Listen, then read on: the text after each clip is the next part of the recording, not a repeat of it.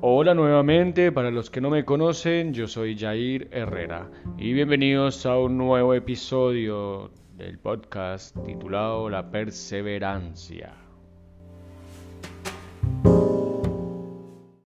Bien, para entender lo que vamos a hablar, vamos a ver la descripción del diccionario sobre la perseverancia y dice que es firmeza y constancia en la manera de ser o de obrar. ¿Y cuándo se considera que una persona es perseverante? Cuando insiste con decisiones en el cumplimiento de sus objetivos, muchas veces impuestos por uno mismo. Sabemos que para alcanzar una meta hay que cumplir una serie de objetivos. No se pueden dejar tareas sin terminar, ya que esto afectará en el proceso del alcance de dicha meta. Existen situaciones donde a veces las cosas no salen bien y mayormente solemos abandonar esa tarea que no salió bien y a la primera o a la segunda o a la tercera y ahí está la clave. No importa la cantidad de veces que se tengan que intentar para cumplir la tarea. Lo que verdaderamente importa es cumplir la tarea.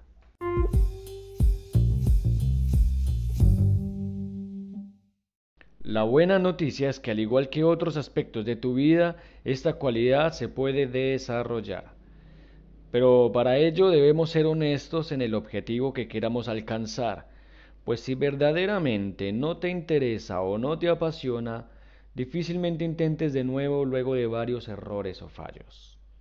Recuerden el viejo refrán, el que persevera alcanza. Y con lógica razón, pues entre más veces lo intentes, más hábil te vas volviendo con cada intento, y el logro solo será cuestión de tiempo. A ver, hagamos un ejemplo.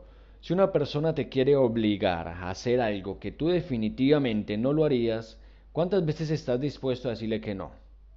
Las veces que sean necesarias. En tu mente ya está fijado que no lo quieres hacer. Así que tu respuesta estará determinada. Otro ejemplo, ¿cuántas veces tiene que un bebé caerse y levantarse hasta que logre caminar? Pues las veces que sean necesarias hasta que lo logre.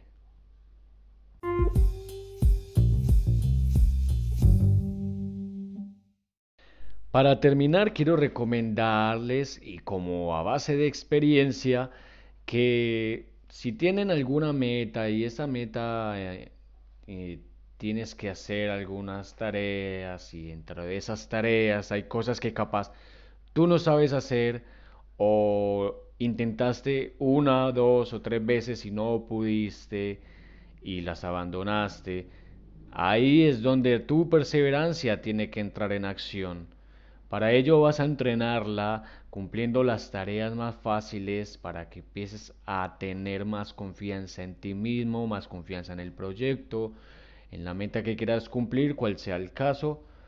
Y de esta manera, cuando te toquen las tareas difíciles, vas a tener un poco más de fuerza y de ánimo y saber que estás entrenando esa cualidad llamada perseverancia.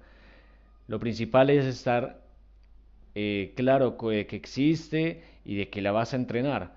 Al estar consciente de ello, vas a ser mucho más consecuente y vas a tener mucho más fortaleza para seguir avanzando a pesar de cada fallo.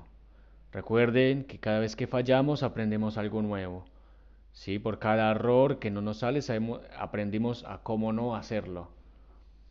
Entonces, de esa manera, tareas pequeñas, fortalecer la perseverancia con tareas chicas y de esa manera, una vez esté entrenada, podremos lograr cumplir objetivos que quizás jamás habríamos pensado que podríamos cumplir.